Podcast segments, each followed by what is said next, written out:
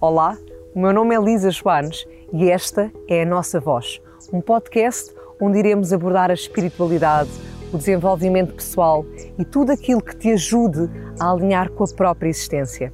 Afinal, não faças planos para a vida para não estragares os planos que a vida tem para ti, não é assim? E esse é precisamente o meu convite desde já, que possas abrir o teu coração a muito do que aqui irás ouvir, porque eventualmente podes mesmo mudar a tua vida. Este episódio tem o apoio de Soba, Maternal Moda Infantil e The Love Frequency. E seja muito bem-vindo. Cá estamos para mais um episódio da nossa voz. Hoje com um homem presente. E hum, o que é que eu posso dizer do Tomás? Assim, já para introduzir, conheço pela meditação, conheço pelo seu ativismo, conheço como líder, um líder no sentido inspirador, uma pessoa que, pelo menos para mim, me inspira, entre calma e um lado guerreiro, uh, pelo menos é assim que, que te sinto, e também que conheço pelo pequeno Buda. Portanto, temos muito para explorar, anda daí. Tomás, seja muito bem-vindo. Obrigado. Obrigada por vires aqui à Ericeira também, pelo pão e pelo vinho, que não estava à espera. muito bom. E olha, como te estava a dizer, aqui em off ainda, é uma conversa fluida. Eu gosto sempre de conhecer um bocadinho a pessoa e também de te apresentar a quem nos está a ouvir ou a ver. Portanto, fala-nos um bocadinho de ti, assim, ao longo destes teus 33. 33. 33 anos, a idade de Jesus, não é? Exatamente. Um, como é que foi o teu percurso? O, o, que, o, que, o que podes salientar para formar a pessoa que tu és, não é? Uhum. Positivo ou construtivo? Quem é o Tomás? Uh, é interessante uh, várias coisas e estarmos aqui agora porque a minha vida mudou exatamente há, há 10 anos atrás, em 2012. E ter 33 anos agora e ser a, a idade de, de, Jesus Cristo, uh, quando Jesus Cristo morreu, não foi? também é importante porque conecto muito com, essa, com esse espírito de, de, Jesus.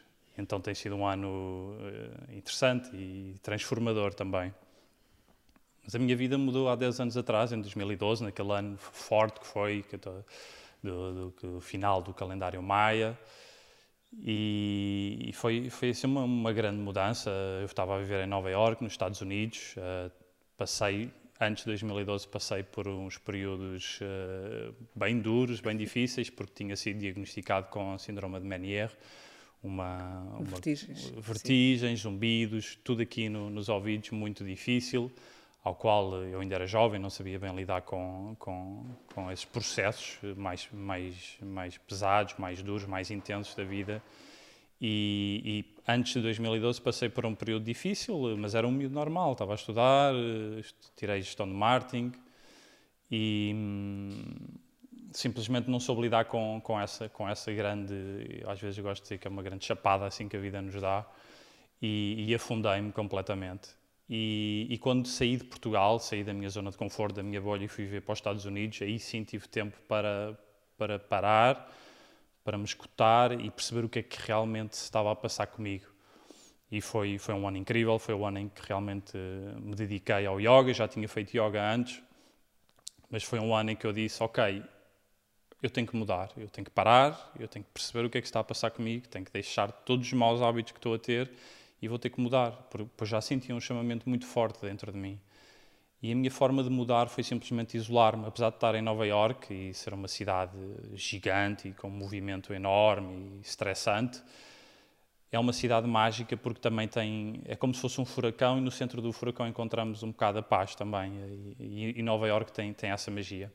E consegui, consegui parar, consegui estar, estar sozinho, estar comigo, ir a muitos cursos de yoga com os melhores professores que lá passam diariamente. Em Nova Iorque as coisas estão sempre a acontecer. E, e, a seguir a Nova Iorque fui para o México, fiz o meu primeiro retiro de silêncio e a seguir a isso foi, epá, eh, foi uma abertura brutal, espiritual e, e eu só disse, é, é isto que eu quero, é isto que eu preciso, não preciso mais nada. Deste silêncio, desta paz. E a seguir a isso fui para a Índia e depois por aí fora. Olha que giro, estás aqui a contar isso, porque hum, eu há bocadinho, antes de vir para cá, estava a pensar, é curioso que nós já tivemos em sítios, uhum. sem nos conhecermos, e depois eu ouvi mais tarde, não é? Um, por exemplo, eu trabalhei na Vila Helena quando voltei da Índia uhum. e, hum, tu também estiveste lá a fazer o Pequeno Buda, por exemplo. Enfim, um ou outro. Depois conhecíamos o, um amigo em comum, o Jonas, que também por algum motivo me falou de ti, eu ainda não te conhecia, uhum. mas já tinha ouvido falar por causa do Pequeno Buda. Ou seja, a vida foi-me falando de ti em, muitos, em muitos momentos diferentes. E agora estás a dizer, só uma curiosidade tonta, mas que em 2012, talvez, foste depois fazer o teu retiro ao México. Uhum. E eu estava lá, em 2012, no México. Pronto, mais um, um pormenor tonto, ah. mas, mas vá, tonto ou não tonto. Não é? A vida aqui a aproximar-nos, muitas vezes aproxima-nos pessoas e nós, ainda não era o timing, ainda não era o timing, até que é. Exato. Olha, então, e neste teu percurso, agora voltando aqui a ti, um, fala-nos também um bocadinho desse, desse teu mergulhar no yoga, uh, no silêncio, na vipassana, etc. E tanto no México como na Índia. Como é que foi, então, para aquele miúdo normal, que de repente a vida lhe deu a tal chapada para despertá-lo para, para o seu caminho, como é que foi para esse miúdo essa, transi essa transição? Porque eu acho que há muita gente que, de repente, quando a vida lhe puxa esse tapete ou lhe dá essa chapada, usando outra vez a tua expressão, está nesse período de transição sem saber bem o que sentir. Então, como é que foi sentires essa transformação devagarinho a acontecer, não é? Sem saberes para que trajetória te dirigias, hoje em dia, 10 anos depois, olhando para trás, uhum. como é que foi esse período, esse chamamento, esses silêncios, esse mergulhar no yoga, o que é que tu hoje denotas que te transformou? Hum, é uma boa pergunta que acho que por acaso nunca ninguém me tinha feito, mas que para mim eu, eu sempre tive interesse pela, pela espiritualidade e pelas religiões, sempre, sempre gostei de estudar esse mundo. Sou Sagitário, Sagitário tem, tem esse, essa parte. E, e desde pequeno que a minha mãe também me dizia que eu sempre fazia, quando, quando íamos à igreja, aos domingos, ela me levava, eu sempre lhe fazia muitas perguntas sobre o que era aquilo, o que é que o padre dizia, quem era aquele homem, etc. Portanto, uh, intrinsecamente sempre houve esse chamado. Então, quando eu mudei, uh, para mim foi super fácil e foi, foi, foi gratificante, foi, foi ótimo.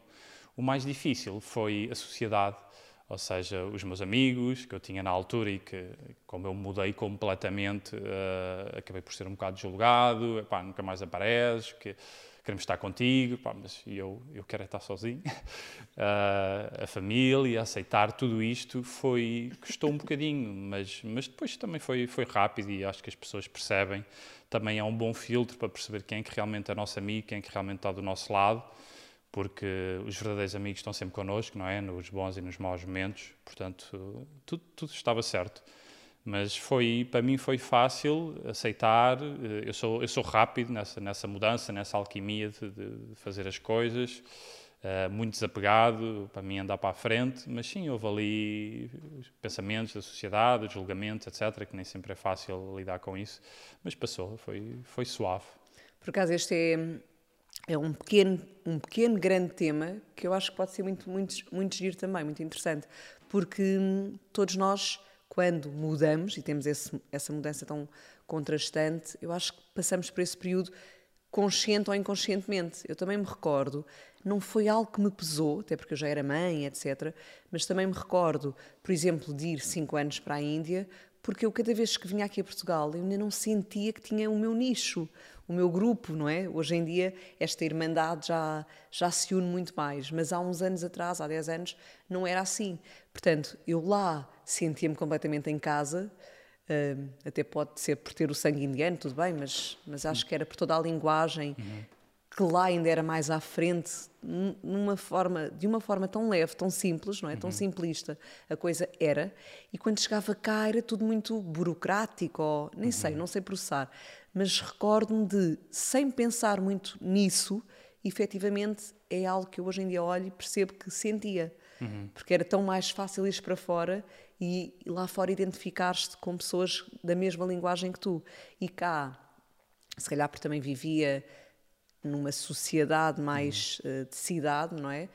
Mas quer dizer, que na, também na, em aldeias e no campo, às uhum. vezes as pessoas Acho não que é que. Por ser as nossas raízes, e a raiz é sempre mais fácil de mudar, a nossa raiz está aqui e para mim é, é, é, também tenho que honrar os meus amigos, o meu passado e o passado em Lisboa, os meus amigos com que eu já não me identifico muito, mas que os amo ainda, mas honrar, honrar esse processo. Eu acho que tem a ver com o chakra da raiz e, e isso não é possível mudar, não é? Faz parte de nós. Mas depois cá para cima, lá está a Índia e tudo, mais sentimos mais em casa, é mais fácil. Pois. E tenho muita gente que, que nos, nos meus retiros me faz essa pergunta: e agora? Tipo, o medo de mudar. E agora, e agora os meus amigos e a minha família? O que é, que, é que eu digo? Epá, como é que vai ser? Muita gente faz essa, essa pergunta. E, e eu digo: não, não tenhas medo, vais encontrar novas pessoas, vais fazer novos amigos e, e faz parte da mudança. Tudo isso faz parte, não tenhas medo muda e vais ver que a vida também muda contigo e, e, vai ficar tudo bem. E também te conduz depois exatamente para essas novas pessoas que falarão a nova linguagem que tu também falas. E é que tu, como tu dizes, os amigos antigos também ficamos sempre com carinho por eles, uhum. não é? E por muito que já não se fala a mesma linguagem, é sempre bom estar com eles, pelo menos um dia, não é? claro. é? Um dia e, e, corre bem porque há um carinho. Uhum. Muito bom esse, esse pequeno pormenor que veio. É. Então, olha, e agora, dentro da Índia, eu acho que posso ir para a Índia, mas se não for pela Índia, depois tu, tu levas-me também contigo. Dentro da Índia, eu sei que tu fizeste a Vipassana uhum. e foste aprofundando na meditação e algo te fez criar o pequeno Buda. Como é que foi também essa transição? Como é que chegaste ao pequeno Buda? E explica-nos um bocadinho, para quem não, não sabe o que é, okay. que é o pequeno Buda. Ok. Uh, bem, o Pequeno Buda foi uma grande dávida na, que aconteceu na minha vida, que a vida me ofereceu. Eu acho que foi no. Eu ia todos os anos à Índia para, para estudar e voltava para Portugal, e eu acho que foi no último, no último ano que eu fui. Antes de ir para o Vipassana, estava numa cidade, um caos, ali numa cidade no centro da Índia, um, um, um caos. E eu tu gostas de cidade e de caos. uh, Nova York, tu dentro do caos, dentro do furacão, encontras o tal olho do furacão, não é? A teu... Índia é, é, difícil, não é? É sempre aquela coisa, sais do aeroporto dela e, pá, o que é isto? Voltar para trás. E... Onde é que me vim meter? Uau, então, é, mas é interessante ver porque é um caos organizado. Mas nesse caos dessa outra cidade que eu estava, em frente ao meu hotel, hostel em que eu estava, havia uma escola e eu, eu sempre gostei de crianças e as crianças gostam muito de mim, houve ali, há sempre ali uma empatia engraçada. E eu não sei porque eu entrei lá dentro e, e, quando entrei lá dentro vi que eram oito da manhã, oito e meia, que eles foram todos para um ginásio. E eu, eu fui lá espreitar e vi, epá, de repente chega lá um professor com uma taça tibetana, toca na taça, é, mas eram, eram pá, mil crianças, era muita gente, as crianças todas da escola, a primeira coisa de manhã. E eu percebo que eles estão a fazer meditação. E eu uh, fui lá ter com, com, a pessoa depois dele fazer e disse: Olha, eu sou professor de yoga, será que eu posso também guiar uma meditação para eles? E ele disse: Claro, claro que sim, bora, faz. Eu fiz aquilo e, e houve um, acendeu-se assim uma luz e disse: pá, eu tenho, eu tenho que fazer isto mais vezes. Comecei a escrever o projeto, eh, a planear, etc. Cheguei a Portugal e, e, pensei: bem, como é que eu vou pôr isto a andar? Uh, o pequeno Buda, trazer a meditação para as escolas diariamente, é esse o objetivo. Fui à escola onde a minha irmã andava, que era, que era uma escola privada, falei com a diretora, conhecia mais ou menos e achei que, bem, isto deve ser fácil por aqui. E a seguir à reunião, de eu lhe ter apresentado o pequeno Buda, ela disse logo: Ok, está fechado, vamos, vamos fazer isso. Então foi a Bárbara, a quem eu agradeço imenso, o Colégio do Parque, foi assim grande pioneiro. A seguir a esse abriram-se muitas portas. Não é em Oeiras, o, o Colégio do Parque? Hum? Não é em Oeiras? Foi agora assim? Uh, não, era em, no Restelo. Okay. E depois abriram em Alfragide do Parque. De... Hoje em dia está uma escola enorme, antigamente okay. era uma coisa pequena. E começou por aí, nós chamávamos o Quiet Time, e, e, o Quiet Time era que todos os dias de manhã, na sala de aula, os miúdos se sentassem antes da aula começar, fechassem os olhos e fizéssemos 3, 4 minutos de silêncio, meditação guiada. Quando eu fui apresentar isto a outras escolas, chamavam de maluca. Pá, tu, tu estás a brincar, meter os miúdos em silêncio, da primeira classe, segunda classe, é impossível não temos tempo, já temos um currículo enorme para dar. E eu disse: olha, é, são cinco minutos. E vocês vão ver que nestes cinco minutos que vai perder aqui, vai ganhar depois à frente, porque eles vão estar mais calmos. E assim foi. A coisa correu muito bem, uh, o feedback dos miúdos era bom, eles gostavam, uh, diziam que queriam fazer mais. Começámos a fazer antes dos testes para eles se acalmarem, para ganharem concentração. Eles adoraram, pediam aos professores, os próprios miúdos pediam aos professores para fazer o Quiet Time.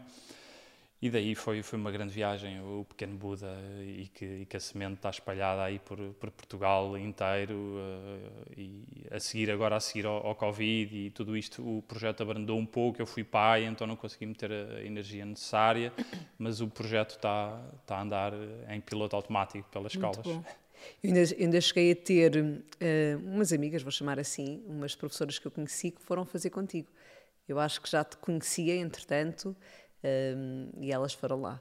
Sabes que o Nuno também criou um projeto quando regressou da Índia, que era o Ser e Sentir, e foi aos Maristas de Carcavelos apresentar o projeto, e então começou por dar aos professores também técnicas de meditação uhum. para conduzirem um pequeno momento nas aulas. Então também se fez essa experiência nos maristas, que são não sei quantos alunos, mas são milhares, uh, e correu muito bem. Então tínhamos depois encontros de três em três meses.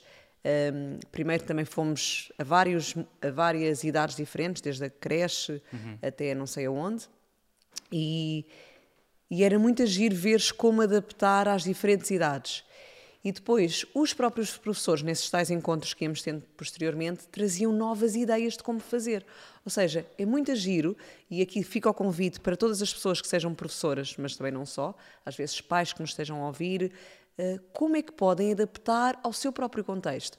Nós chegámos a ter um professor, que até depois era o diretor do colégio, ehm, que ele não implementou nada das técnicas da meditação, mas usou, queria usar esse momento de silêncio. Então o que é que ele fazia? Eu acho isto lindo, que é, um, quando tocava para, o, para começar a, o, o toque, a campainha, obrigada, para terminarem o recreio, eles, um, ele ia para a sala um bocadinho mais cedo, punha uma música, que ele é que escolhia, e quando as crianças entravam, vinham todos agitados, não é? Tipo, parecia que não havia a passagem, a transição entre o recreio e a sala de aula, porque eles entram todos eufóricos. Uhum. Nós já fomos também, não é?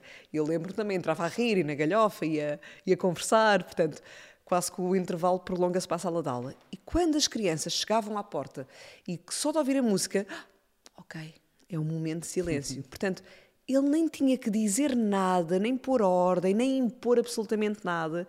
Aquilo começou mesmo a automatizar-se. Então, durante ali dois minutos e meio, três, o que fosse que a música durava, os miúdos já sabiam, chegavam, sentavam-se em silêncio na sua secretária e punham assim a cabeça um, apoiada nos braços, os braços uhum. fletidos ou dobrados em cima da mesa e a cabeça apoiada uh, também deitada em cima da mesa. Não sei como explicar isto para quem só nos ouve.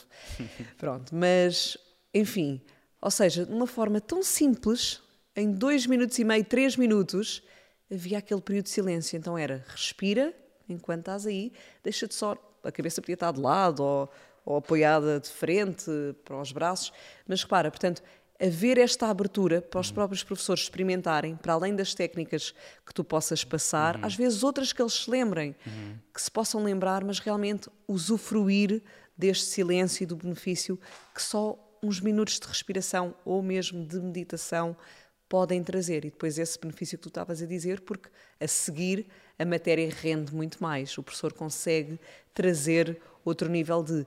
E também tivemos essa experiência de os mais pequenos, se a professora não trazia a meditação ou a música ou o que fosse que ela utilizasse, diziam, professora, Hoje não há. Está a faltar. Não sei o quê. Exato, o que queira, a nomenclatura que o professor queira utilizar. Pode dizer a meditação ou o momento do silêncio, o jogo do silêncio, o que uhum, quiserem usar, uhum. não é? Mas, portanto, um convite realmente de voltares a trazer gás ao pequeno Buda e professores ou mães e pais ouçam, venham aprender e depois explorem-se, não é? Porque às uhum. vezes pode haver outras formas de dentro que vêm também tão, tão simples, tão boas de implementar. Então, é, é tão, tão simples e, e, tão, tão profundo ao mesmo tempo. Este, este trabalho para mim era, era realmente divino. Uh, ver aqueles seres todos de olhos fechados e, e tranquilos. Uh, eu tenho a certeza que eles, todos os que passaram por isto, nunca mais se vão esquecer. E, e no futuro, na, na vida deles, de, quando tiverem momentos de stress, de relações ou de trabalho, o que é que seja, eles, eles não se vão esquecer quem me dera a mim que, que, que, isto me tivesse sido passado, porque talvez quando fiquei doente aos, aos 19 anos, se calhar tinha sido mais rápido o processo. E, e para mim é essencial uh, a meditação, o yoga, uh, a gestão emocional, tudo isto é tão importante que, que esteja nas escolas, porque senão ninguém nos ensina, os nossos pais ninguém nos ensinou a eles, então eles não nos ensinam a nós. Uh, é pena, mas, eh, mas as coisas estão a mudar e vejo, vejo muita mudança a acontecer e, e é incrível porque, porque realmente estes, este, eu acredito que esta nova geração que aí vem, de, de, dos miúdos mais novos, já com este novo mindset, vemos os miúdos a protestar por causa do clima, tudo isso, Ah, a mudança agora vai acontecer de uma forma muito rápida e, e, e vai ser mesmo, mesmo incrível uh, testemunhar isso. Espero que, que, estejamos cá, acredito que sim, uh, para ver estes miúdos a, mesmo a florescer e a, e a mudar, uh, fazer uma mudança positiva aí para, para o nosso planeta. Muito bom. Estava aqui, enquanto estavas a falar, estava a lembrar-me imensa coisa. Um, posso acrescentar aqui que no outro dia ouvi um, qualquer coisa no YouTube um, em que alguém dizia, alguém do Brasil dizia que o Chico Duarte, hum. é que, acho que era Chico Duarte, não era? Ajuda-me. Aquele que era. Hum, Músico? Uh, não, então não é Chico Duarte. Pá, eu estou em período pós-parto, perdoem-me, porque a minha memória não dá. Uh, bem, um que era hum, tipo médium do Brasil, muito conhecido, uhum. que deixou imensos livros, uh, que já usava assim uns óculos, quase não via. Não sei quem. Pá, tu deves conhecer. Ai, não me vem a palavra. Pessoal aí de fora. Não vem? Chico. Era, acho que era Chico. Olha, pronto, esqueçam. Mas era alguém muito conhecido, certamente quem nos está a ouvir até sabe, mas, portanto, ele fazia previsões e era alguém muito mediúnico. Há muitos no Brasil, assim. Há muitos. E este era Havia é altamente Deus conhecido. também, que era tipo, tipo bruxo e fazia uns milagres assim. Chico Xavier. Chico Xavier. Pronto. Então, hum, este, esta pessoa disse que nós tínhamos um timing enquanto humanidade uh, que ia acontecer qualquer coisa em 2019 uhum. e depois que em 2050 e não sei quantos, não sei se era 53, 55, 58, não sei também, não me recordo, mas que era, estava a ser dada esta oportunidade à humanidade de estender este prazo para ver se durante este tempo nos conseguimos realmente organizar, evoluir espiritualmente e não criar uma terceira guerra mundial. Uhum. Pronto, então nos estavam a dar, a conceder este período alargado para ver se realmente acelerávamos o processo de. e que entre 2019 e esses 2050 e tal, que ia haver essa oportunidade de acelerar realmente esta nossa evolução ou perdermos. Pronto, e que se assim fosse, a Terra iria entrar numa nova, uhum. numa nova era ainda mais forte, porque acredito que agora já estamos nesta nova era, já se abriu as portas a, mas que tudo depende realmente do que acontece agora nestes próximos anos. E, e ter esta consciência é muito importante, porque realmente nós podemos deixar uma pegada muito positiva e que venha fazer com que a Terra abra e toda uma uhum. expansão de consciência uh, numa porcentagem ainda maior, ou regredir e se calhar parte de, não sei, pois o resto, eh, se alguns entram num período de escuridão, ou se a Terra em uhum. si e outros é que vão para outra, para outra dimensão qualquer, quem já está evoluído, não sei, não, aqui uhum. não, não interessa separar ou nada disso, mas trazer esta noção de que temos a oportunidade realmente de evoluir, de expandir e de fazer por isso, não nos deixarmos adormecer ou já temos assim algumas noções, não nos deixarmos regredir, uhum. não é? Realmente caminhar para a frente, fazer a mudança acontecer em nós, dentro do nosso seio familiar e dentro de, do que pudermos influenciar pela positiva, influenciarmos uns aos outros, não é? Acender várias luzinhas e toda a humanidade beneficiar com isso. Pronto, estavas a falar, estava-me a lembrar disto e outras coisas mais, pronto. Mas deixar isto. Olha, e agora, deixa-me também aproveitar e falar aqui um bocadinho de, para além deste teu percurso para as escolas e para as crianças, tu também trabalhas com adultos. Fizeste o Festival do Pequeno Buda, que trazia os pais e as crianças, eh, que também podemos falar um bocadinho sobre isso, se uhum. quiseres. Uhum mas também vais fazendo os teus retiros, que acho que já estás na sétima edição ou já uh, perdi? Uh, décima, acho eu. Ok, pronto. já não sei em, em qual fiquei, mas de silêncio, portanto, adaptar este silêncio, esse, esse momento em que te encontraste mesmo no meio de toda a tempestade, um, por fora e por dentro, não é? Porque às vezes até é mais fácil, como se diz, ir meditar para o cimo da montanha, ah. mas tu foste sempre para, assim. para o epicentro da, da tempestade. Exatamente, também há, há, de ter o seu mérito, atenção.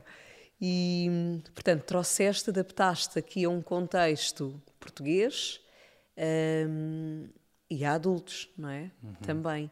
Portanto, o que é que tu nos podes falar sobre meditação, no que, tu, no que te vier espontaneamente, para este público que nos ouve, e acredito que maioritariamente o público que nos, nos segue Já é um público que fala sobre desenvolvimento pessoal, sobre espiritualidade. Algumas pessoas estão a começar, das mensagens que eu vou recebendo. Portanto, o que é que elas podem beneficiar? Como começar, se calhar, e depois como evoluir? O que tu sintas de nos hum. trazer? Um, eu, eu, dizia que nunca ia trabalhar com adultos quando estava no Pequeno Buda, que eu queria era trabalhar com crianças, mas é, a vida está sempre a mudar e é sempre uma caixa de surpresas. É, é realmente difícil fazer eh, projeções do futuro e, e agora aqui estou eu a trabalhar com, com adultos. O silêncio, porque hum, eu sou um bocadinho ermita. Eu vivo no meio de uma floresta, cresci no meio de uma floresta, numa quinta, já, já foste da minha casa. Uh, e eu adoro estar sozinho, adoro estar em silêncio e às vezes dou por mim e estou em casa quando o meu filho não está comigo e passo, sou capaz de passar 3, 4 dias sem falar com ninguém, naturalmente, porque vivo no meio de um bosque uh, e, e, não tenho vizinhos à minha volta, então, pá, e é das coisas que eu mais gosto de, de, fazer. Adoro estar com pessoas também, mas o meu silêncio, se eu não estiver em silêncio, se eu não estiver sozinho, eu não, não sou a mesma pessoa. É, é uma, para mim a medicina mais importante que existe para mim é essa. E, e eu acho que por eu estar tão embebido, por estar tão presente nessa energia, que, que é essa energia que eu quero passar para as pessoas. Uh, há pessoas que têm outras, dão outras medicinas porque trabalham com elas, há pessoas que é movimento, que é dança, uh, e, e, é o que elas sabem fazer. O que eu sei fazer é, é, estar em silêncio. E então é isso que eu vou, que eu vou dar às pessoas. E é impressionante ver, porque, porque tem corrido muito bem, os retiros, os retiros estão sempre cheios, porque as pessoas realmente precisam mesmo. As pessoas dizem-me a seguir aos retiros: isto, isto era o que eu mais precisava, era de parar e de estar em silêncio. A maior parte delas vive nas cidades e, e vê-se realmente a necessidade que existe em parar e em estar quieto e em estar em, em silêncio. É, é, incrível ver a reação das pessoas no final, porque é um, apesar de serem só três dias, é como se fosse uma iniciação aos retiros de Vipassana, Haridaya, etc., que eu, que eu aprendi. As pessoas uh, sentem-se profundamente tocadas por aqueles três dias de, de, silêncio. E acho que é um trabalho que, que, é realmente necessário na sociedade, aprender a parar, aprender a estar em silêncio e, e, e fecharmos um bocadinho, escutarmos aquilo que o nosso corpo tem, tem para nos dizer pois todas essas mensagens mais subtis uh, que o universo tem para nós, elas só, só nos chegam se estivermos realmente quietos, em paz, sossegados. E, e eu obrigo ali as pessoas mesmo, tu já vieste, eu obrigo as pessoas mesmo ali a estarem sentadas um longo período de tempo e mesmo a ser desconfortável. Uh, porque as pessoas dizem, adoro o retiro, correu tudo bem, mas a meditação foi realmente difícil, porque não estão habituadas, mas isso faz parte e eu quero mesmo que elas passem por esse processo mas muitas vezes os retiros são um bocado aquela coisa de ah, eu só vou para usufruir e para descansar, e para estar de férias e, e eu acho que o trabalho espiritual uh, é trabalho, lá está. E às vezes o trabalho é duro e é forte e, e as pessoas uh, têm que ir para essa zona de desconforto para, para conseguir realmente perceber o que é que se passa. Então tento-lhes dar um bocadinho disso. Isto é uma, uma pequena iniciação, como disse, um pequeno toque do que pode ser realmente uma, uma, uma experiência altamente profunda, como é um Vipassana de 10 dias, não é? A meditar, ou um retiro de Haridaya também. Um, mas eu estou nesta fase em dar esta experiência às pessoas, esta iniciação. Muita gente me pede mais dias, é pá, eu quero mais, eu quero mais, e, e ok, talvez no futuro fazer retiros mais longos. Mas eu queria partilhar aqui uma coisa que eu acho muito interessante e que, e que no caminho espiritual, no qual, do qual eu e tu ainda mais já estás há mais anos do que eu, é importante sermos humildes e percebermos que, que, o caminho é longo e se faz com calma, pois hoje em dia está um pouco comercializado e banalizado este caminho do yoga e do, dos retiros. Uh, pá, eu demorei, eu desde que eu fiz o meu primeiro retiro de silêncio até eu dar um retiro de silêncio, foram oito ou nove anos. Eu sempre quis partilhar aquela, uh, aquela, aquela magia com as pessoas, mas eu nunca me senti realmente preparado para o fazer. Eu acho que, que, e que o facto dos retiros terem sucesso e estarem sempre cheios foi porque realmente houve um respeito nesse tempo de passar de aluno para, para professor, porque hoje em dia vejo muita gente a tirar cursos de yoga, vai à Índia tira um curso de yoga, e passado dois anos estão a dar retiros e, e e às vezes nem sempre os retiros estão cheios. Pessoas, eu noto e muito isso, que as, muitas pessoas que são minhas amigas, eu vejo, têm alguma dificuldade em os retiros tenham pessoas, etc. Eu acho que é preciso fazer esse caminho de uma forma consciente, humilde e, e saber que, que, que, é preciso ter calma e as coisas vêm no momento certo. E, e o retiro de silêncio, quando eu comecei a, a facultar, veio-me, foi o universo que me entregou assim de mãos: estás pronto, é agora. E, e, e, realmente é importante saber respeitar estes, estes tempos, saber respeitar os nossos professores que já caminham nisto há muito tempo e não querer passar por cima ou dar passos demasiado grandes. Eu no outro dia vi uma imagem engraçada que eram, que eram as escadas, umas escadas e uma pessoa a subir as escadas e era tipo primeiro curso de yoga, segundo curso de yoga, retiros, não sei o quê. E era a pessoa cá em baixo a querer dar um salto logo lá para cima, passar vários passos. E assim em grande esforço. e achei aquela imagem muito interessante. Então, acho que só para fazer este apontamento, que é, que é muito importante sabermos aguardar e respeitar esses, esses timings, os tempos divinos. E no outro dia uma pessoa disse mesmo são necessários 10 anos para realmente assimilarmos profundamente um trabalho uh, que, que, nós fazemos e gostamos de fazer. Geralmente são 10 anos que são precisos para, para realmente uh, seres um só com, integração, isso, com. Sim. Olha, e é uma mensagem muito importante, até por dois sentidos. Eu, eu, eu pelo menos estava a, ent a, entender das duas formas. Uma, ser muito coerente para a pessoa e não fazermos só porque está na moda, uhum. também dar retiros, ou porque seja lá qual for a visão que têm. Mas dois, porque também às vezes isso pode gerar ansiedade em quem está a querer dar esse passo uhum. maior que a perna e de repente, ai, mas porquê que eu não consigo? Ou porquê que já fiz ali o curso, ou já fiz isto? porque lá está, há esse tempo divino de integração uhum. e tudo fluirá no tempo certo também. Então a pessoa não se apressar, não se ansiar a nada, uhum. usufruir do caminho, realmente desfrutar do caminho, continuar a aprender até que tudo flui para o que for, para dar ou para não dar, mas acima de tudo é sempre uma aprendizagem para nós, não é? Porque eu também acho que mesmo quando tu passas para o papel de professor, tu és sempre um aprendiz.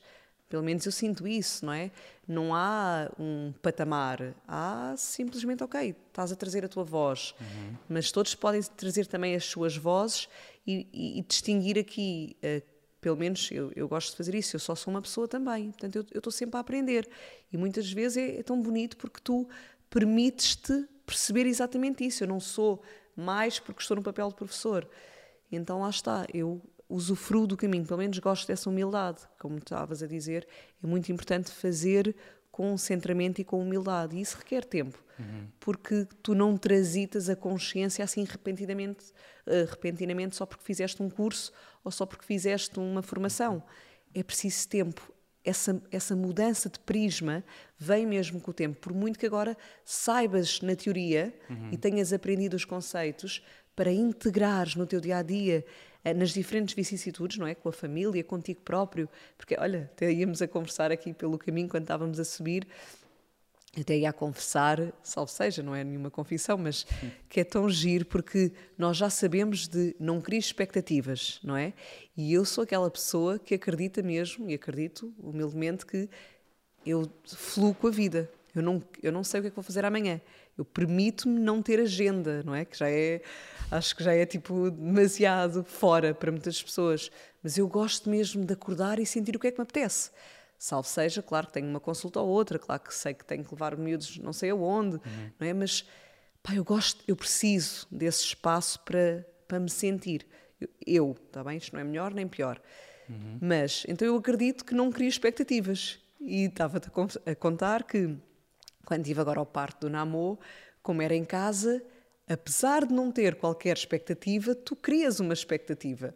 É, é, caramba, e só me apercebi depois, porque eu achei, ok, é em casa, no, no período pós-parto que eu já me conheci, meu, da minha própria experiência, em cinco partos diferentes, não é? Portanto, já eram cinco também, foi super rápida a recuperação, portanto, ok, eu criei essa expectativa, vou, vez, vou, trazer outra vez a palavra, de passar dois ou três dias, eu já devo estar ótima, vou agarrar na minha filha Lua, vou fazer mil coisas com ela enquanto o bebê dorme, e depois eu, eu própria lhe disse, filha, quando o bebê sair da barriga da mãe, vamos pô-lo no carrinho, vamos passear, a Lua empurra o carrinho, vamos ao parquinho. Eu imaginei-me. Sim. Claro, imaginei, mas esqueci-me que é preciso tempo. Olha, voltando ao teu exemplo, agora numa outra perspectiva da vida, lá está. Por isso é que a integração da aprendizagem é tão importante para pequenas coisas do nosso dia a dia. Uhum. Repara, eu, sabendo de tudo na teoria, e já tendo as minhas experiências e já tendo a minha prática, ainda assim foi tão fácil cair numa mini frustração de mas porquê que eu estou a demorar tão, tanto tempo a recuperar? Porquê que a barriga não, não regressa? Porquê que eu estou com dor de costas? Porque fiquei com uma diástase abdominal muito maior do que nas outras vezes, não é? Uh, que recuperei sempre bem. Uhum. Então, porquê que, não é? E, e, sabendo, na teoria e na prática, ok, o universo está... Eu sentia mesmo isso, ok, o universo está-me a convidar para abrandar ainda mais, uhum. para dar mais tempo.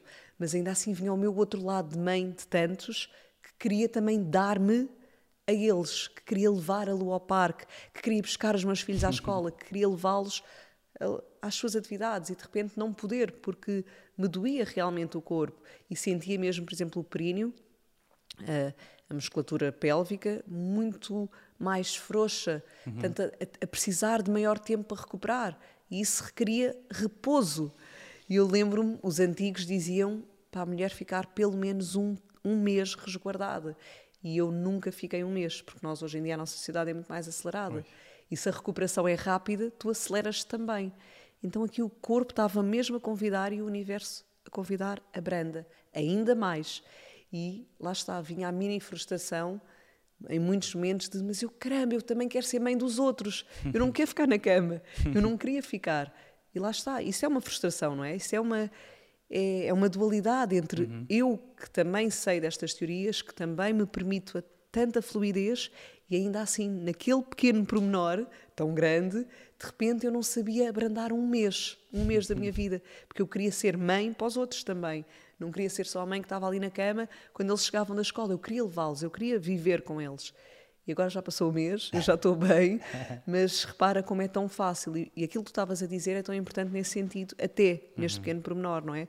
Não é só para darmos o retiro, não é só para irmos para fora, é realmente integrar a aprendizagem em pequenas coisas do nosso dia a dia. Uhum. E nós, quando achamos que já sabemos, e, e até podemos saber, ainda assim é tão fácil dar pequenas escorregadelas. Portanto, dar-nos tempo, não ansiar, seja o que for, até para não, não virar uma frustração, não é? Uhum. Portanto, muito sábio aquilo que tu estás aqui a dizer. E é preciso esse tempo. E mais, e, e agora também para, para quem já teve o seu tempo e eventualmente vai fazendo o seu caminho em silêncio, ou na sua meditação, ou no seu yoga, já encontra as suas formas de, às vezes, uma caminhada no meio do, da natureza, seja o que for, mas já sabe como estar no seu momento e como se cultivar, como se nutrir, o que é que podemos acrescentar a estas pessoas? um, às vezes também que... se perdem, não é? Às vezes também nos vamos ah, distanciando. Ah, eu entendi. E, e, está muito ligado àquilo que estavas a dizer antes, porque eu acho que ninguém é perfeito e, e, os santos e na Índia há muito essa ideia de que, de que, os gurus são santos e tudo isso e para mim a, eh, eh, a vida é uma escola portanto outra vez como estamos a, a, falar estamos aqui sempre a aprender. Santos só só no céu ou os anjos ou o que é. Estamos aqui e temos muitas vezes aquela ideia mesmo o Muji uh, Ramdas Ramana Maharshi todos esses, estes mestres ah, eles também têm a ansiedade deles, não, não, não julguem que, que, eles são perfeitos. Eh, eles também têm os problemas que podem acontecer no dia a dia, também ficam doentes, por exemplo, também fazem expectativas. Se calhar o Muji estava com uma expectativa de fazer um retiro em Lisboa, mas ficou doente. Ah, não pode ir. Mas na mente dele uh, havia esse, esse, essa projeção, obviamente. Então uh, é importante perceber que, que o ego, ou esta, esta, esta dualidade, como disseste, vai estar sempre presente não, não vai desaparecer. Uh, pá, eu tenho o plano de hoje ir ter com a Lisa, fazer um podcast. E, pá, e se eu tiver um furo? Uh, isso, pá, vou ficar frustrado, vou ficar chateado. Vai, o meu plano foi por água abaixo, não ia conseguir chegar aqui. Eu acho que, que, que todos nós temos isso, uh, esse ego está presente em todos, mas de diferentes proporções, diferentes formas e diferentes maneiras de lidarmos com ele a rapidez, lá está outra vez, a alquimia de transformar as coisas, e não julgar, uh, pá, tive um furo, olha, ok, aconteceu, não vou conseguir estar lá a horas, vou ter que ligar, vou ter que me orientar, mas uh, a rapidez de conseguirmos transformar aquilo que pode ser uma coisa má em realmente no que é e aceitar, essa rapidez é que nos define um pouco como, como, como mestres ou não mestres, ou professores, ou, ou conseguirmos dúvida. melhorar. Uh, não deixarmos uh, ficarmos estagnados. Por exemplo, as pessoas às vezes também acham que eu sou mestre e que, e que sou, sou perfeito. Ou... Não, eu, eu dou por mim. Uh, uma coisa que eu faço muito hoje em dia é tentar estar sempre muito vigilante do que se passa na minha mente. Eu acho que isto vem através da prática da meditação. E às vezes acontecem coisas na minha vida em que, em que a mente fica mesmo naquilo e tipo problemas, coisas que nós não estamos à espera e que, que são mais difíceis de lidar. eu dou por mim e a mente está lá, tum, tum, tum, sempre com aquilo. E o meu, eu paro, observo e, pá, calma, tipo, eu não preciso estar sempre nisto, tipo, a vida avança, tipo, eu não, não vou estar sempre neste, nesta preocupação sobre esta coisa que aconteceu, coisas importantes, não é, obviamente, e que nos consomem muita energia. Não, ok, Pá, e quando eu tiver esta reunião ou o que é que seja, eu vou estar lá presente e vou tratar disso. Agora não é para tratar disto, agora estou a fazer outra coisa. Então a meditação traz-nos muito esta capacidade de darmos Estar um passo atrás, observarmos a mente e os pensamentos e, e conseguirmos gerir esses pensamentos, essas emoções, porque pessoas que talvez não pratiquem, a diferença é que ficam lá stuck, não é? Stuck na, na, na emoção, uh, ficam uh, no pensamento, na frustração, etc. Portanto, essa pergunta é, é, é, para todos, não é? Que tu, que tu fizeste, para, para os, especialmente para os professores e mestres que estavas a falar, todos nós temos, temos esses momentos. Uh, a diferença está na maneira como, como olhamos para eles e como conseguimos transformá-los e, e aceitá-los, em vez de estarmos é uma patinar, verdadeira não é? mestria, não é? Uma, é uma verdadeira sabedoria, uhum. realmente. Uhum. Acho que é tão importante ter esse foco, ir sempre relembrando, porque lá está, não é só na teoria, ah, já sei, já ouvi isso. Pois. É pô-la na prática. Pois. E é uma prática diária, até ao final da vida. E tentar estar sempre no, no, num plano mais vertical do que horizontal e estarmos aqui e agora. Aconteceu aquele problema, Pá, a minha mente está obcecada naquilo, como é que eu vou lidar com aquilo, ai, que medo, ou como é que eu vou fazer, qual é que vai ser a resposta da outra pessoa. Ah, o tempo virá e irá, irá uh, realizar e, e, e, isso vai se resolver. Agora estou aqui, estou aqui contigo, vou aproveitar ao máximo. Eu acho que a qualidade de vida de uma pessoa é muito tem muito a ver com a qualidade que damos ao presente ah, isto para mim é a melhor coisa que pode estar a acontecer, é estar aqui agora contigo, é, neste espaço, com estas pessoas. É, não há nada melhor do que isto e estarmos Realmente sempre a tentar estar. nesse plano Exatamente. vertical em vez de no plano horizontal do passado, do presente e do futuro.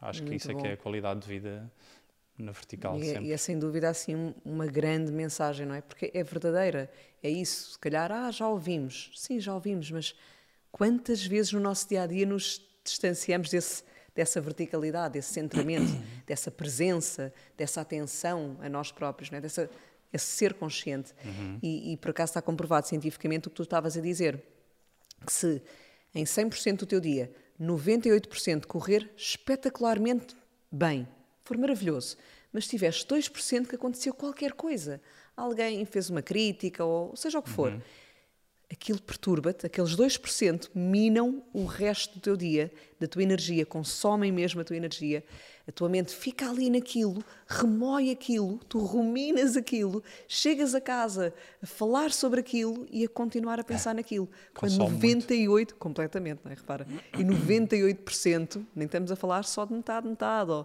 98% uhum. correu espetacularmente bem. Reparem o quanto a mente fica ali obstinada. É tão fácil nos perdermos de tudo o resto que estamos a querer viver ou a viver efetivamente no presente, nessa verticalidade uhum. que dizes, por 2% do nosso dia. Isto é muito importante, não é? Ter essa compreensão, pelo menos a mim ajuda-me a perceber. Às vezes é mesmo uma coisa pequena, que até pode ter uhum. impacto, uhum. claro, mas não era a maioria, não era por ali que eu queria ir sequer. Então, recentrar-me, não é? Rebuscarmos-nos, uhum. resgatarmos e voltarmos a essa verticalidade. Muito bom. É forte a mente, a mente é, é muito forte. Olha, eu vou aproveitar agora para te inverter aqui o papel. Não okay. sei se já viste este momento. Ou seja, eu, eu gosto de trazer a oportunidade também ao convidado de deixar uma pergunta a mim uhum. ou não, não uhum. diretamente a mim. Podes trazer uma temática que queiras acrescentar uhum. para as pessoas ouvirem ou alguma mensagem que queiras dizer, ou então uma pergunta que queiras também debater comigo ou que queiras que eu responda ou alguma curiosidade. Eu ponho-me sempre a jeito, é? nunca sei o que é que vem. ok. Um, em primeiro lugar, quero, quero fazer uma afirmação que é tenho uma grande admiração por ti. Obrigada. É por... mútua. Pelo por... menos eu também sinto isso. Obrigado. Por teres uh, uma família tão grande nos, nos dias que correm, porque, um, sabes, eu vê-se muita gente a, a, não ter filhos e, e para mim uh, é um bocadinho triste às vezes ver isso, famílias só, só, com um filho ou dois. E uma alegria tão grande ver famílias grandes. A minha bisavó teve 13 filhos, a minha avó teve, teve 8, dos quais o meu pai, o meu pai teve 4. E eu acho que é tão importante, não é que todos tínhamos que ter uh, seis filhos e respeito à opinião de cada um, mas que é tão importante trazer eh, uma nova energia uh, destes seres maravilhosos que vêm criar a mudança. Uh, é realmente tão, tão importante fazer isso e daí a minha admiração por ti. Porque também vivemos tempos muito egocêntricos em que, não, eu quero tempo é para mim, para os meus filhos, não. Vai ter seis filhos, não é? Seis ou sete? Seis, seis. Agora seis, agora. É realmente... Não sei o que é que estás aí a querer criar. é realmente incrível então, uh, a minha pergunta é um pouco desses: como é que tu, a educação que tu lhes dás uh, é igual para, para todos, porque acredito que sejam um pouco diferentes uns dos outros, almas diferentes. E hum, como, é que, como é que tu realmente consegues fazer essa, essa partilha com todos, da, da tua visão e do Nuno? de, de, do mundo holístico, espiritual e saudável, etc. Eles estão todos para aí virados? Ou essa, essa educação é transversal a todos? Como é, como é que fazes essa gestão Olha, educacional eu... de seis elementos? Seis Obrigada almas? pela questão. Uh, para já eu adoro ser mãe de muitos. Nunca foi algo que eu pensei vir a ser, mas foi acontecendo e à medida que eu ia tendo um filho, é uma alegria tão grande, não é? E tu aprendes tanto, eles realmente são grandes mestres eu aprendo tanto e, foi, e é tão bonito porque tocam mesmo no mais bonito de ti. Tu voltas a ser aquela criança que é a adulta neste momento, mas no sentido da essência, da pureza, daquela vibração. É tão bonito que como não ser apaixonada por ser mãe de. E, e no que tu estavas a dizer, no, no, sentido egoísta, entre aspas, um, de não queremos ter muitos filhos ou não queremos ter filhos porque quer viajar ou quer qualquer coisa, na verdade a minha vida foi mostrando que eu tive estes filhos todos e ainda assim dei a volta ao mundo, vivi cinco anos na Índia, fiz voluntariado, fiz tudo, não é? Com eles, andava de moto com todos. Portanto, tudo, tudo se torna possível quando nós realmente queremos. Eles não são impeditivos de nada, pelo contrário, uhum. acho que ainda me motivavam mais, sinceramente, a ir, porque eu queria viver a minha verdade e o melhor que eu lhes posso ensinar é viver a verdade, é ser essa verdade do que eu quero ser.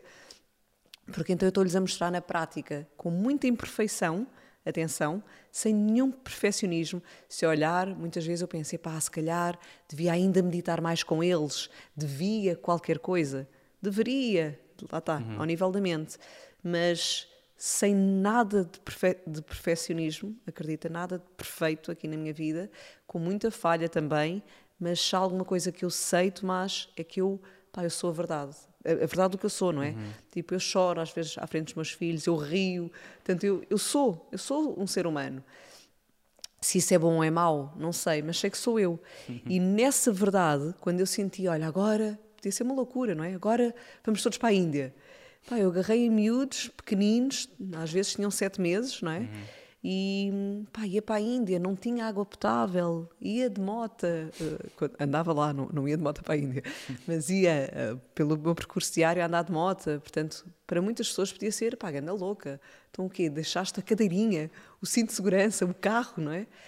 por exemplo, mas era a minha verdade. Então, a, a, melhor aprendizagem, acho eu, que eu lhes passo, o melhor ensinamento, salvo seja, foi viver a minha vida nessa verdade, porque aquilo que eu quero que eles amanhã façam, se eu puder criar alguma coisa, é seja onde tiveres, uhum. na profissão que tiveres ou o que for, viva a tua verdade. Pá, se queres virar as costas ao teu país, vira, vai ser feliz. É a tua vida, não é? Tipo, tens X anos de vida, não sabemos quantos são, pode ser só até amanhã ou até hoje, mas vive, vive uhum. nessa. Não é na loucura, é, é, na verdade do teu coração, é, é realmente cego o teu coração, é sente-te. E este cego o teu coração, para mim, é, é mesmo a frase. E depois no que estavas a, a, perguntar se é transversal a todos, já tive períodos, principalmente quando eles eram mais pequenos, que era mais fácil sentar-me com eles e meditar com eles. Agora, por exemplo, a minha mais velha já tem 17, é muito mais desafiante. E depois aquilo que tu também estavas a dizer há pouco, que como é que nós havemos de ensinar, se os nossos pais não nos ensinaram também, portanto é tão fácil uhum. nós reproduzirmos inconscientemente padrões. os padrões, exatamente. Portanto, o papel de responsabilidade que nós temos realmente de mudar alguma coisa, e daí uhum. o pequeno Buda e etc., de projetos que estávamos a falar. Mas sem dúvida também que nós, enquanto pais, apesar dos nossos pais não terem passado isso, nós podemos trazer aqui pegadas diferentes. Mas a escola e a influência dos, do resto também tem um peso muito grande. Portanto, eu enquanto andei a viajar com os meus filhos, eu fiz, por exemplo, 10 anos de homeschooling com a mais velha, entre entrada numa escola Waldorf ou Montessori na Índia ou no que fosse, mas sempre homeschooling também. Portanto, era mais fácil ir sendo alguma influência. Uhum. Portanto, sentá-la, meditar, etc. A partir do momento que tu vais para a escolaridade, que é bom, tem as suas coisas boas, mas também traz a influência de muitas outras crianças. E o que é que a criança quer? Ser, quer ser igual aos outros. Quer estar inserida, quer claro. pertencer. Não é? A pertença é muito importante. Claro. Pronto, então aqui esta questão de não entrar em nenhum perfeccionismo. Isto foi o que eu senti, está bem? Portanto, em muitos momentos eu trouxe a espiritualidade e a espiritualidade é algo que todos ouvem na minha casa, porque eu falo isto com eles. Esta conversa que eu tenho aqui não é só num podcast, é no dia a dia. Eu sou isto, não é? O Nuno também, portanto, a nossa conversa é isto. Claro. E eu já vejo a minha filha mais velha e muitos deles até dizer a, aos amigos quando estão lá em casa: epá, estás com esse bloqueio, tens mesmo que ultrapassar esse bloqueio, porque senão karmicamente vais atrair outra vez o mesmo. Ah, Isto faz parte da linguagem deles, portanto já ficas, uau, boa, há qualquer coisa que deixas. Agora, se me perguntares, mas a tua filha mais velha medita? Eu digo que não.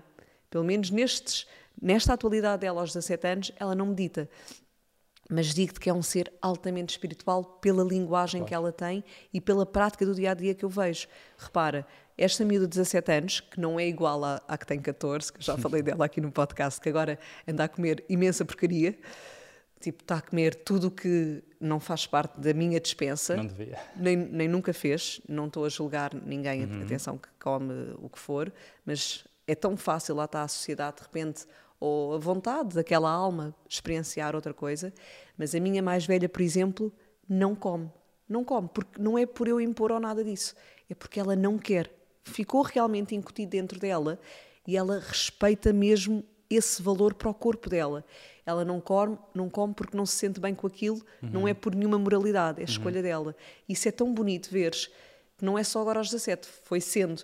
E ela diz com todas as letras: vai à tua casa e se tu comes outra coisa, ela diz: Olha, não te preocupes comigo, mas eu não como isto tem essa afirmação. E eu lembro-me quando eu transitei, há bocadinho falávamos da transição, e à casa de amigos, e ainda éramos mais miúdos, não é? Na altura, ali aos 19, 20 uhum. e poucos, eu ia à casa do, dos pais dos meus amigos e de repente punham-me a carne ou qualquer coisa que eu não queria comer e eu às vezes cedia porque não tinha a capacidade de me afirmar e dizer, epá, não como isto. Muitas vezes dizia não, mas outras vezes escorregava e comia qualquer coisa que não queria. Sim. A sério. Sim, sim. Eu lembro-me disto Acontece. na minha transição e na minha filha não vi isso.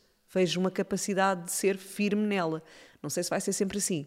Mas, portanto, esta questão da espiritualidade, respeitando as almas diferentes que vamos tendo como filhos, respeitando, salvo seja, que muitas vezes eu ainda estou na, na fase da aceitação, quando eles, olha, ainda há dois dias encontrei uma lata de Ice Tea no quarto desta minha filha dos 14 e foi tipo, ei, eu não bebo Ice Tea, ok? Tipo, o tentaste processar, mas aquilo ainda fica ali uma bola para engolir dentro de mim. Que ainda vou mandando as boquinhas a ela de como é que estás a beber isto, sabes? Pronto, portanto, a aceitação que é B também, ainda a ser uma aprendizagem para mim e vai ser sempre, porque eles vão pois, seguir outros é caminhos. É 14 também é aquela idade mesmo dos teenagers, mesmo ali no meio, Uf, não é fácil. Mas pronto, olha, a mais velha, a Índia, não passou por essa, essa idade, se calhar uhum. porque durante os 14 dela estava a dar a volta ao mundo, estava connosco. lá está, é sempre, é muito sensível esta questão que estás a dizer, mas sim, é possível inspirarmos uhum. os nossos filhos e depois sabendo que eles vão ter os processos de aprendizagem deles e muitas Deus, vezes claro. fazendo experiências que se calhar nós também já fizemos, mas que não estamos a reproduzir, não fazem parte do meu dia a dia atualmente, claro. nem nos últimos, se calhar, 20 anos mas ainda assim eles vão fazer a aprendizagem deles. Portanto, respeitar isso e eu, como mãe, vejo muita coisa diferente e estou a aprender muita coisa e o que funciona com um filho não funciona com outro. Claro. Portanto, eles são mestres a vida toda e nas fases todas deles. Claro. É, muito, é muito bonito se nos permitirmos, como dizias há pouco, furou o pneu. Espera, em vez de ficar aqui frustrada, claro que vêm as emoções, mas não ficar só com a emoção, procurar retirar a aprendizagem ou uhum. espera, ok, não correu bem, não, não estive tão bem, como é que eu posso ir falar outra vez ou como é que eu posso deixar, qual é a mensagem que eu realmente quero transmitir ou o que é que eu queria ter dito à minha filha que me perdi e lá escorreguei e disse qualquer coisa que não era aquilo que eu queria ter dito. Portanto, este é o trabalho que eu vou sempre fazendo com eles. Nunca de forma perfeita, sempre escorregando pelo caminho, mas estando nesse passo atrás de, ok, uhum. espera, acabei por dizer aquilo, falei naquele tom, pá, não era por aqui. Então lá vou eu, pá, filha, desculpa, disse-te isto, não era o que eu queria dizer, no fundo queria dizer isto, isto, isto, porque me preocupa aquilo, porque acredito nestes valores. E depois sempre no exemplo, se tu reparares, eu não te digo não comas fritos porque eu quero comê-los. Eu digo-te não comas porque estudei isso e porque tu não me vês a comer. E não me vês a comer e sabes que eu não vou comer às escondidas. Portanto, é algo que eu realmente acredito que não é bom. Claro. E obviamente, se te amo, sim, quero o melhor sim. para ti. Portanto, sermos esse exemplo prático, mas também sabendo que vamos sempre ter muitas escorregadelas. Por isso é que estamos neste plano de vida, não é? Porque senão já estávamos ao lado desses, entre aspas, santos. Exato. Claro. Pronto, então acho que é o que eu posso Faz dizer aqui. Eu também, quando fui pai, dizia, antes de ser pai, dizia: pá, só vou comprar comida biológica, meu filho não vai comer açúcar, não vai ver televisão. Pá, hoje em dia, meu filho vê televisão, uh, tento controlar, vejo-o a comer açúcar pá, é o que é, não, ninguém é perfeito e há que saber aceitar isso. E temos uma linha, não é, de pensamento e de educação, mas uh, tais escorregadelas fazem parte e ninguém é perfeito. Mas olha que eu, eu, juro que engulo muitas vezes e muitas vezes não engulo ainda a questão do açúcar. Ah, para mim é, é, um grande desafio ainda, a sério. E porque estudei, não é? Eu venho da medicina não convencional, então isso era um ponto muito assente. E uf, ainda é, é, trabalhar a aceitação. Tenho muito, muito, muito uhum. a desafiar-me e eles desafiam-me. E se calhar, se eu não trabalhar isso em mim o quanto antes, vou passar isso nos meus outros filhos todos também, porque lá está, é a vida. Ainda não aprendeste, então toma lá outra vez. não é? Lá está, não como castigo, mas como oportunidade de aprender. Criar aqui a ressalva. Olha, Tomás, não sei se haveria alguma coisa que tu querias acrescentar. Deixámos muitas mensagens entre a aceitação, o dar o passo atrás e estarmos conscientes do que é que está em nós, uhum. a verticalidade que uhum. falaste, tanta coisa, o começar, o silenciar. O amadurecimento, para mim, essa parte é muito importante. Sabemos respeitar os timings e essa parte para mim, ainda bem que veio, porque é uma mensagem especial que eu queria deixar e ter calma às pessoas. As coisas vêm no tempo certo, não querer, como se diz muito bem em português, pôr a carroça à frente dos bois. Ou dar o passo maior que a perna também. Exato. Muito bom. Olha, muita gratidão uma vez mais por teres vindo, por Obrigado. teres trazido, por teres doado um bocadinho do teu percurso, da tua experiência, não é? E das mensagens que fluíram. Hum, Portanto, obrigado é com também. muita gratidão. Gostei, gostei mesmo de ter vindo aqui. Obrigado. Obrigada. E obrigada também a ti, que continuas desse lado, ou que estás a começar agora a ouvir o podcast A Nossa Voz. E aqui te deixo um grande beijinho e o convite de cá nos vermos na próxima semana. Até já. Este episódio tem o apoio de Soba, Maternal Moda Infantil e The Love Frequency.